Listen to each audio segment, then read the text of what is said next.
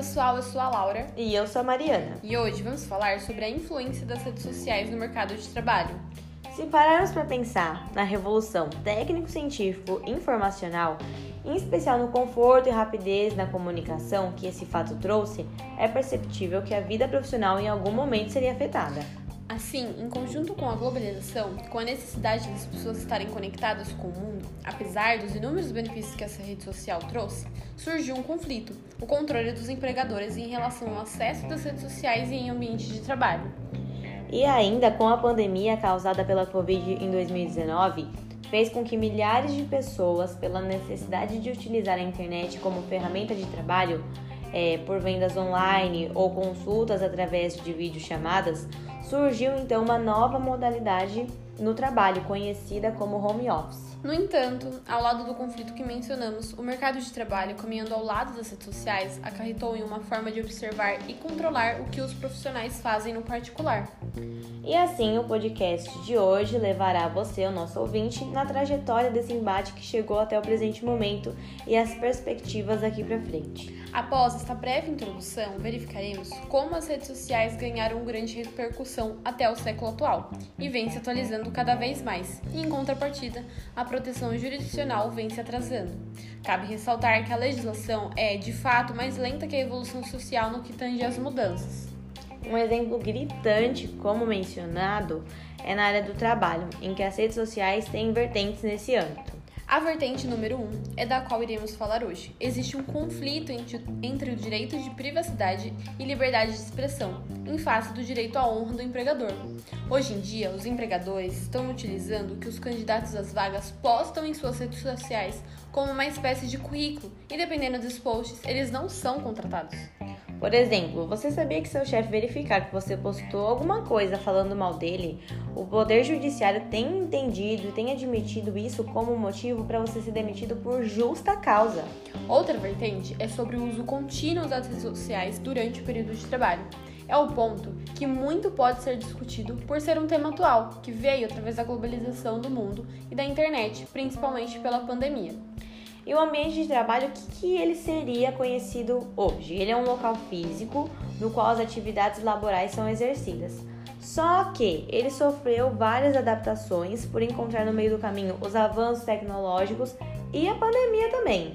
E ele teve que se adequar ao que a sociedade atual está buscando, que é o mercado online. Principalmente quando a gente vai em shopping, lojas, ah, os vendedores comentam: ah, a gente não tem o produto físico tem que estar tá dando uma olhadinha no site. Então, o mercado online hoje é muito usado, muito usado. E muitas vezes é mais em conta, né, Mariana? Muitas promoções. Como dissemos, a legislação ainda não encontrou caminhos para os impasses que vêm surgindo. E, em razão disso, a título de exemplo, o TST, o Tribunal Superior do Trabalho, consolidou o entendimento que os e-mails corporativos podem ser monitorados pelos empregadores desde que cumprissem três requisitos que existisse uma regra interna que regulamentasse, que o trabalhador tivesse ciência e que o e-mail fosse corporativo. É importante ressaltar que quando as publicações nas redes expõem a empresa e vinculam a postura do funcionário que não está de acordo com o código de ética e conduta ou até mesmo não está de acordo com o regimento interno da empresa, ele pode ter seu contrato rescindido. Ou até mesmo atos que são considerados contrários à reputação da empresa devem ser punidos. Exatamente. É preciso ter uma ponderação entre a liberdade de expressão do empregado e a honra do empregador. O empregador pode e deve disciplinar o empregado quando houver excessos que não condizem com a postura que se espera no trabalho, mas, por outro lado, deve respeitar a raça, cor, religião e outros temas, em que não pode agir de forma invasiva em sua privacidade.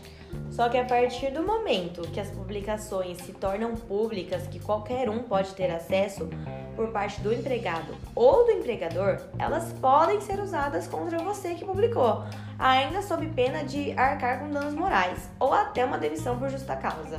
Além da pessoa física, é entendimento do Superior Tribunal de Justiça que a pessoa jurídica também pode sofrer dano moral, ou seja, há possibilidade de responsabilidade civil quando lesada, como por exemplo a imagem, marca, sigilo, honra, intimidade da empresa. E a partir dessa perspectiva, a gente conclui que o empregado deve ter em mente que qualquer publicação inadequada feita nas redes sociais, especialmente sobre seu trabalho, pode afetar diretamente seu contrato de trabalho, com rescisão até a indenização por danos morais em favor da empresa ou do empregador.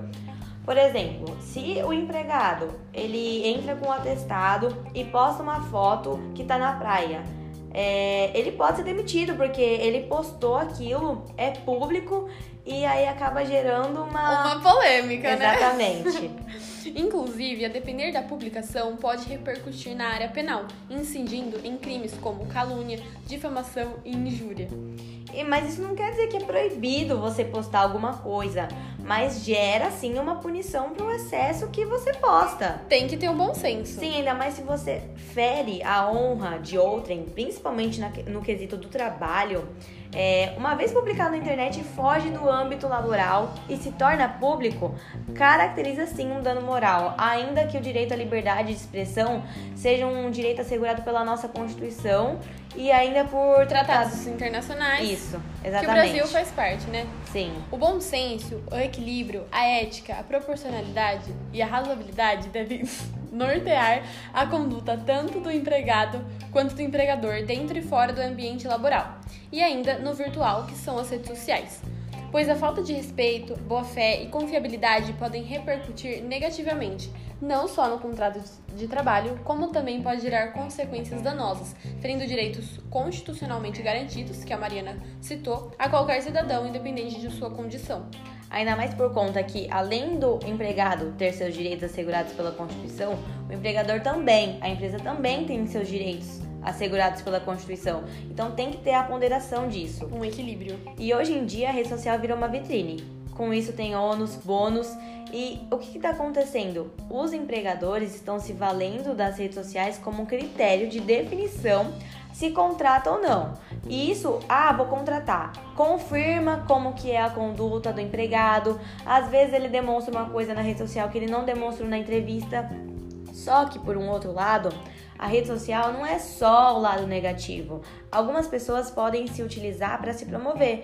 Por exemplo, praticar esportes, ONGs. Então, isso faz com que é, a rede social traga pontos positivos para o eventual candidato. Segundo uma matéria do G1, que versa sobre o monitoramento feito pelas empresas dos candidatos, traz uma lista do que não deve se fazer nas redes. Alguns exemplos que nós trouxemos para vocês ouvintes são a superexposição, fotos íntimas, discussões ofensivas, reclamações, posts apenas da vida pessoal, falar mal da empresa ou até mesmo de um colega de trabalho. Enfim, são atitudes que levam o empregador a ter uma outra visão do candidato, fazendo disso um verdadeiro currículo. Um exemplo do que está acontecendo muito que os empregadores utilizam é o LinkedIn, que é uma própria rede social para profissão mesmo. Você coloca todo o seu currículo e isso pode trazer benefícios ou malefícios para vocês. E o que a gente conclui disso é para ter a ter a rede social, né? Ter um perfil privado, né? Você postar aquilo que você quer e sem ofender ninguém, é óbvio. E pro se você quer realmente entrar no mercado de trabalho, né? Se promover aí, entrar pro, é, entrar numa vaga, ser contratado, é criar o seu perfil no LinkedIn e fazer Sim. disso como um currículo, exatamente como a gente falou hoje. E muitos empregadores estão se valendo sim do Facebook, do Instagram. Então, se você tá candidato de uma vaga e pretende é, dar uma olhadinha antes, faz uma limpa, porque querendo ou não, é um currículo, ainda mais que você pode ter no seu currículo físico ou digital que você faz isso, isso, isso, mas a sua atitude não condiz com aquilo que está escrito. Então, realmente ponderar. Então, a gente espera que a gente tenha ajudado vocês sobre esse entendimento que tenha o Poder Judiciário admitido como uma justa causa os excessos, mas que o, o seu direito de liberdade e o direito de honra do empregador estão assegurados pela Constituição. Exatamente. E outra questão, né, que a gente falou bastante no final, é sobre a, você entrar numa vaga, mas também as pessoas que já estão numa vaga, né, de perpetuar nessa, nessa vaga, ou até mesmo na hora da saída, deve ter esse bom senso e observar aqui as nossas dicas. É isso mesmo. Tchau, gente. A gente espera que tchau, vocês tchau. tenham gostado.